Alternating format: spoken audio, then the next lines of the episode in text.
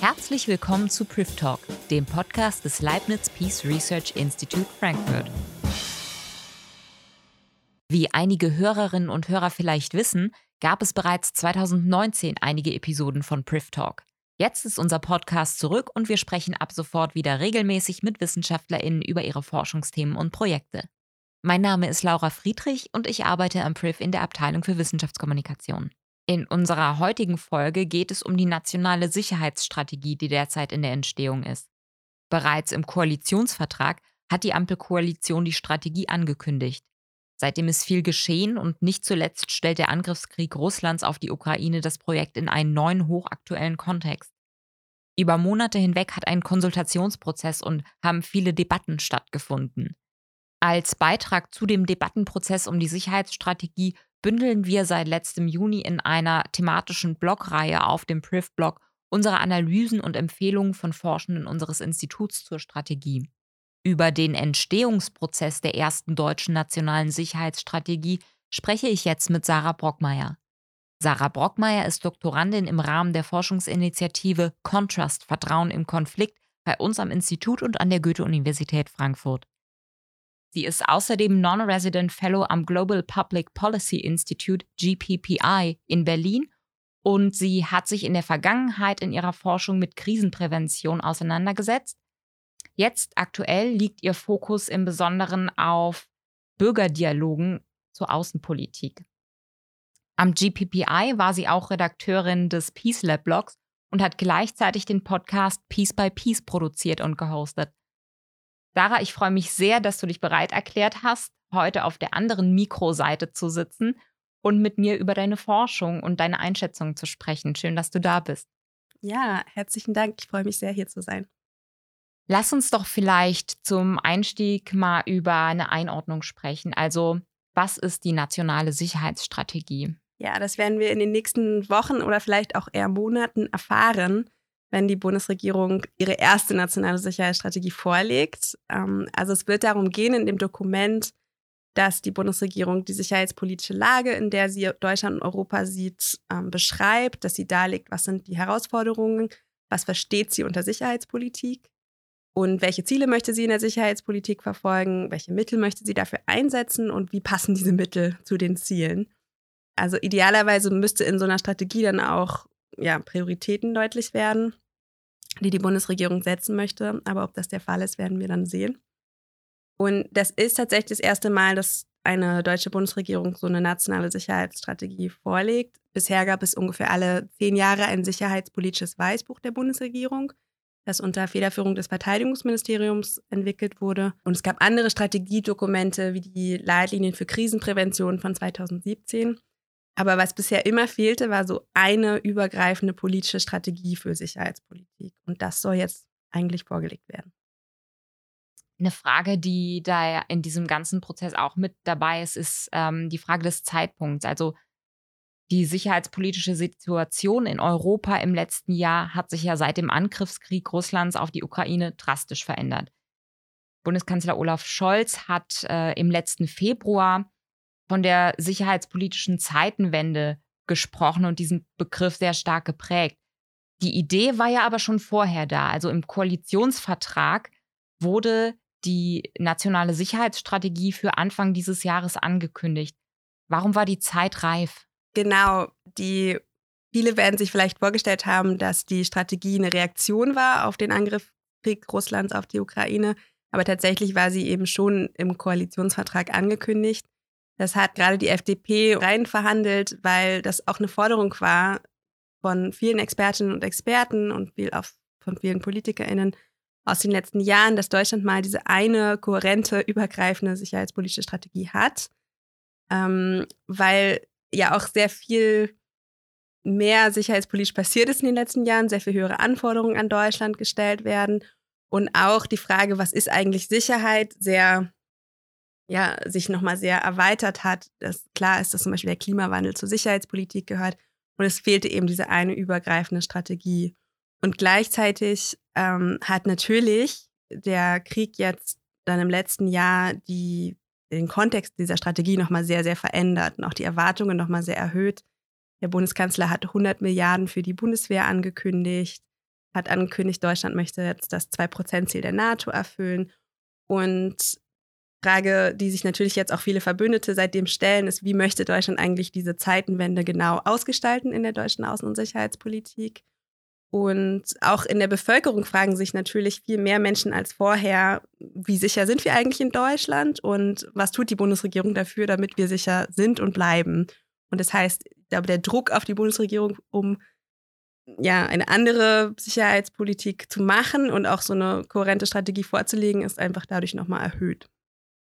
Und du hast ja eben auch schon ge gesagt, angedeutet, ähm, dass so ein bisschen die Erwartung ist, ähm, dass die nationale Sicherheitsstrategie auch erfasst, was die Bundesregierung unter dem Begriff Sicherheit ja versteht. Also was ist es für ein Verständnis von Sicherheit, von dem die Bundesregierung ausgeht? Ja, das wird, das wissen wir noch nicht so genau, beziehungsweise es wird ein interessanter Teil sein der Strategie selbst und war auch bisher schon ein interessanter Teil der Strategieentwicklung. Also die Definition davon, was die Bundesregierung unter Sicherheit versteht ähm, aus Regierungskreisen und von Reden von den relevanten MinisterInnen hat man im letzten Jahr dann den Begriff der integrierten Sicherheit gehört. Aber was genau die Bundesregierung darunter versteht, werden wir erst in diesem Dokument, denke ich, äh, lesen können. Die Außenministerin, die federführend für diesen Prozess ist, also das Auswärtige Amt hat diesen ganzen Prozess bisher geleitet, die hat von Anfang an ähm, im letzten Jahr und dann auch immer wieder von einem Dreiklang geredet. Also da geht es einerseits um so klassische äußere und auch militärische Sicherheit, um, sie hat immer das Wort Wehrhaftigkeit in den Mund genommen, also dass Deutschland auch investiert, um die Landes- und Bundesverteidigung zu stärken. Aber dann hat sie auch geredet von einer Sicherheit der Freiheit unseres Lebens also eine viel weitere Definition von Sicherheit, wo es auch um die Verteidigung von Demokratie oder Rechtsstaatlichkeit geht und auch hier zu Hause, also bei uns in Deutschland und in Europa. Und drittens hat sie geredet von einer Sicherheit der Lebensgrundlagen. Und da fallen dann noch natürlich Themen wie der Klimawandel drunter als Sicherheitsthema, aber auch sowas wie Handelspolitik, die Bekämpfung von Hunger und Armut. Also das ist auch nochmal ein weites Feld für die Sicherheitspolitik.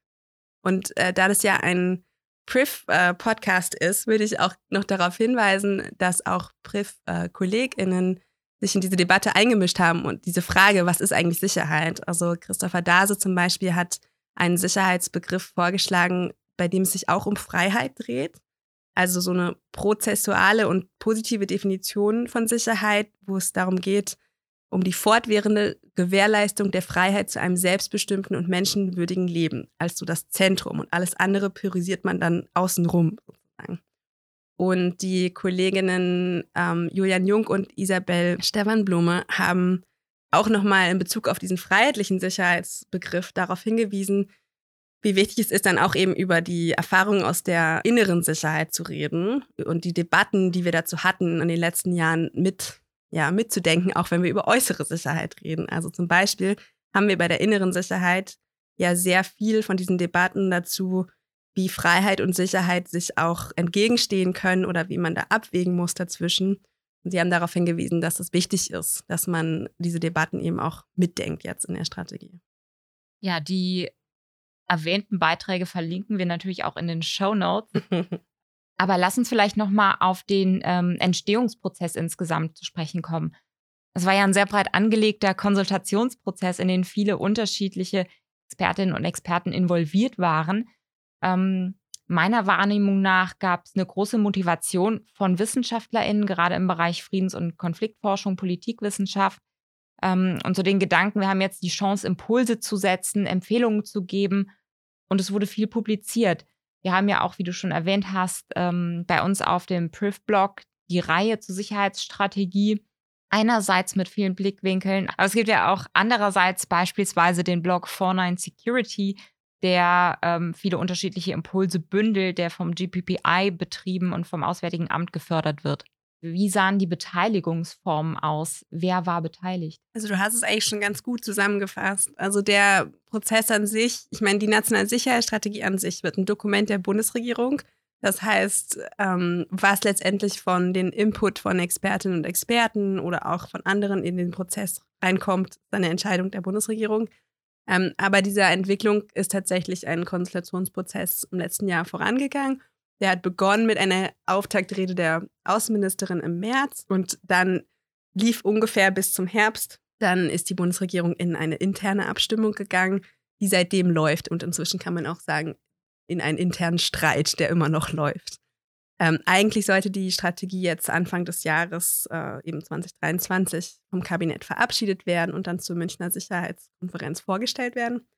Aber ähm, im Moment, also wir nehmen das Ende Januar auf, sieht es so aus, als würde dies nicht mehr klappen. Und es wird eher eine Veröffentlichung im März oder April geben. Und zur Konsultation, also laut der Bundesregierung sollten konsultiert werden letztes Jahr der Bundestag, die sicherheitspolitische Experten- und Fachcommunity, Partnerländer, also Verbündete Deutschlands, die Bundesländer und die breitere Öffentlichkeit. Und ich kann vor allem eher bewerten die Konsultation mit der Fachcommunity und den Bürgerinnen und Bürgern, die ich näher verfolgt habe. Ähm, andere Konsultationen, wie zum Beispiel mit den Bundesländern, weiß ich nicht ehrlich gesagt, wie viel stattgefunden hat. Das ist auch ein Streitthema der Bundes, also innerhalb der Bundesregierung im Moment, ob da genug abgestimmt wurde oder nicht. Aber mit der Fachcommunity in der Tat, du hast erwähnt, gab es eine ganze Reihe von Workshops und den 49 Security Blog des äh, Global Public Policy Institute mit ganz vielen Beiträgen und Interviews und Inputs. Aber lass uns doch vielleicht nochmal auf die Bürgerbeteiligung zu sprechen kommen. Du beschäftigst dich ja in deiner Dissertation mit Bürgerbeteiligung zur Außenpolitik. Du warst bei dem Workshop zur nationalen Sicherheitsstrategie Bundeswehr und Gesellschaft im Lichte der Zeitenwende im Oktober als Expertin für Bürgerdialoge zur Außen- und Sicherheitspolitik mit dabei. Ist hier Bürgerbeteiligung gelungen? Ja, das ist eine spannende Frage. Also in der Tat, ich, genau, es gab eine äh, relativ äh, präzedenzlose Beteiligung oder zumindest ähm, einen präzedenzlosen Dialog oder Dialogangebot mit den Bürgerinnen und Bürgern durch das Auswärtige Amt zur Strategie im letzten Sommer. Es gab so eine ganze Sommerreise der Außenministerin und dazu einen Dialogprozess, der bestand aus sieben Dialogen in sieben verschiedenen Städten mit jeweils 50 ausgewählten Bürgerinnen. Die sollten quasi sicherheitspolitische, verschiedene sicherheitspolitische Themen in ungefähr dreistündigen Veranstaltungen diskutieren da von diesen Bürgerinnen wurde dann nochmal eine Auswahl nach Berlin eingeladen. Danach im August und im September haben diese nochmal eine kleinere Auswahl von BürgerInnen ihre Empfehlungen an die Außenministerin zur nationalen Sicherheitsstrategie präsentiert. Und das ist in der Tat, also es hat noch, glaube ich, kein anderes Außenministerium in der Welt so eine Art von Dialogprozess gemacht. Es gibt schon solche Beteiligungsprozesse oder Dialogprozesse bei anderen Ministerien, anderen Themen, zum Beispiel das Umweltministerium macht sowas schon seit Jahren. Und du hast gefragt, ist es gelungen? Und das ist natürlich also schwierig, so eine Gesamtbewertung zu machen. Aus meiner Sicht ist es auf jeden Fall gelungen, inhaltliche Punkte herauszuarbeiten, die genuin von den Bürgerinnen und Bürgern kommen. Also zum Beispiel haben die BürgerInnen sehr stark den Bezug zwischen Sicherheit und auch äußerer Sicherheit und dem gesellschaftlichen Zusammenhalt in Deutschland äh, betont. Das wäre, glaube ich, was, was jetzt von der Experten-Community gar nicht so stark gekommen wäre. Und ein anderes Thema, was sie stark immer wieder betont haben, war die Wichtigkeit von Bildung und von Kommunikation auch zu sicherheitspolitischen Themen in Deutschland.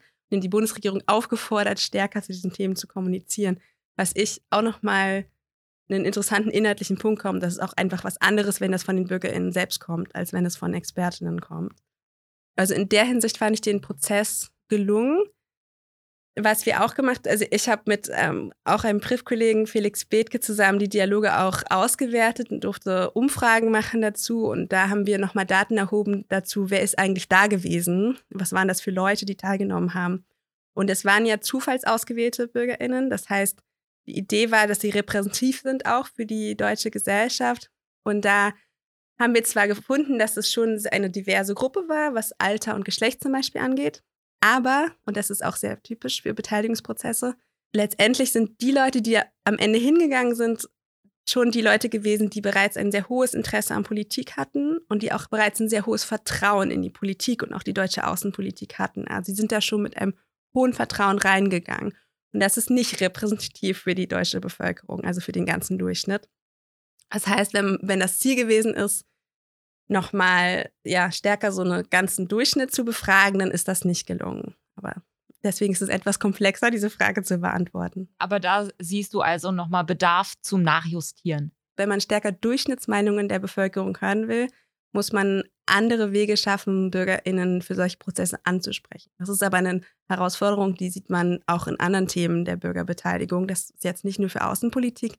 Aber Außenpolitik hat es natürlich noch mal schwerer, weil viele Menschen nicht sofort den Zusammenhang erkennen zwischen außenpolitischen und sicherheitspolitischen Fragestellungen und jetzt ihrem alltäglichen Leben. Ne? Also da muss man wahrscheinlich noch mal extra so eine äh, Anstrengung unternehmen, wenn man diese Leute, also noch mehr Leute ähm, und nicht nur die, die sich schon für Politik interessieren, sozusagen ins Boot holen will.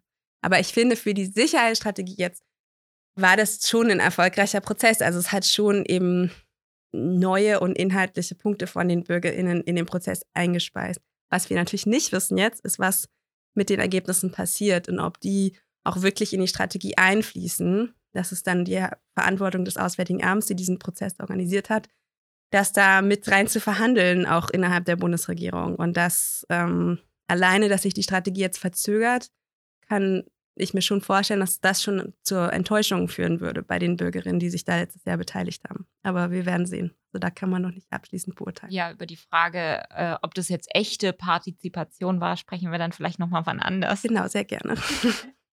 ja, aber du hast ja auch eben schon angesprochen, es waren sehr viele Leute beteiligt, es jetzt BürgerInnen waren oder andere ExpertInnen, die, die da konsultiert wurden. Und das führt natürlich dazu, dass sehr viele Seiten sehr viele Erwartungen an diese erste nationale Sicherheitsstrategie haben. Ob das jetzt Landesregierungen sind, ob das verbündete Staaten sind oder die eben genannten Bürgerinnen oder ob das Wissenschaftlerinnen sind. Was sind deine Erwartungen an die Strategie? Ja, also ich versuche nicht zu optimistisch zu sein, aber vielleicht, wenn wir ein bisschen systematischer durchgehen, was sind so inhaltliche Erwartungen und da glaube ich, denke ich auch, deckt sich das, was ich erwarten würde mit vielen Expertinnen und Experten in Deutschland. Ähm, also was mindestens oder was, glaube ich, sich auch durch diesen Konsultationsprozess durchgezogen hat, ist die Erwartung, dass es dieses Wort von der Zeitenwende mit Inhalt gefüllt wird, auch in dieser Strategie. Und dass das erkennbar ist, auch in der Strategie, aber auch darüber hinaus, dass ähm, es nicht nur um Geld geht und diese 100 Milliarden um die Bundeswehr zum Beispiel, sondern um einen Mentalitätswandel in der deutschen Außen- und Sicherheitspolitik und ein Verständnis oder ein neues ja, Verständnis dafür, dass Deutschland in der Führungsrolle dabei ist, sozusagen zu erarbeiten, dass Europa in Zukunft etwas unabhängiger ist von den USA, langfristig äh, souveräner ist ähm, als Europa in der Sicherheitspolitik und dann das mit Ressourcen hinterlegt. Aber so ein Mentalitätswandel ist, glaube ich, für Deutschland erstmal am wichtigsten. Dann ein zweiter Punkt, und das ist schon eine Kernerwartung, ist, dass die Strategie klar macht, was wollen wir denn als Deutschland investieren, was sind wir bereit auch an Ressourcen auszugeben tatsächlich. Ein anderer Punkt, der sehr wichtig ist, den ich jetzt auch persönlich erwarten würde, ist eine, ja, eine Aussage zum Umgang mit China und da auch zu den Lehren aus den Beziehungen zu Russland und zu wirtschaftlichen Abhängigkeiten und Erpressbarkeit, in die wir uns als Deutschland gebracht haben. Das ist, denke ich, was, was viele erwarten, wo jetzt aber nicht ganz klar ist, ob die Bundesregierung sich da auf was klar, ein klares Statement einigen kann. Werden wir sehen.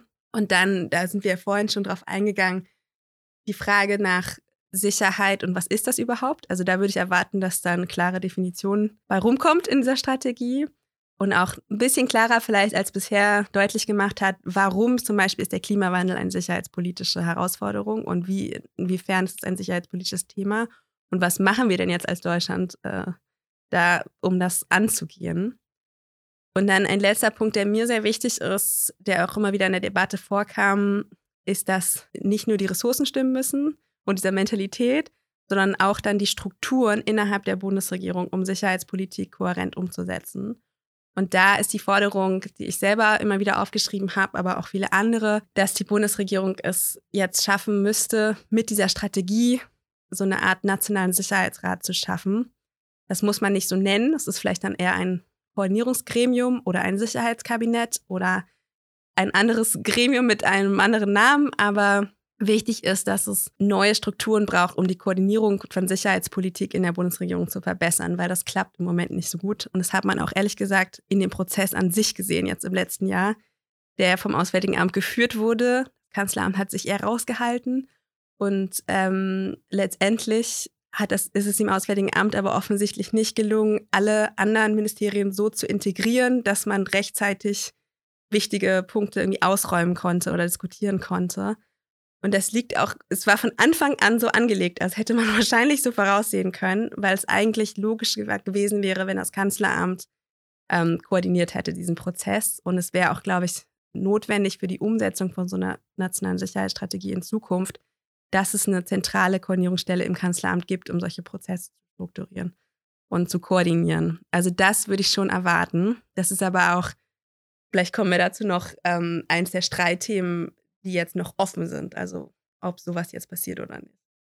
Ich würde jetzt gerne noch mal ähm, vielleicht anders gerichtet fragen, was sollte denn vielleicht nicht von der nationalen Sicherheitsstrategie erwartet werden? Es gibt ja natürlich sehr viele Punkte, ähm, die auch zu Unstimmigkeiten führen, auch innerhalb der Koalition, du hast es ja eben schon erwähnt. Also wo liegen da so ein bisschen die Tücken? Also genau, im Moment stockt die Strategie in der internen Abstimmung und teilweise ehrlich gesagt genau zu den Themen, wo die Erwartungen relativ hoch sind. Also an die Bundesregierung, nämlich zum Beispiel zum Thema Investitionen und wie viel wird investiert oder nicht. Oder zum Thema der Koordinierung und des Nationalen Sicherheitsrats. Also das, äh, es gibt laut Spiegelbericht zumindest zuletzt, und wir sprechen Ende Januar, ähm, vier offene Streitthemen noch, die noch nicht geklärt sind.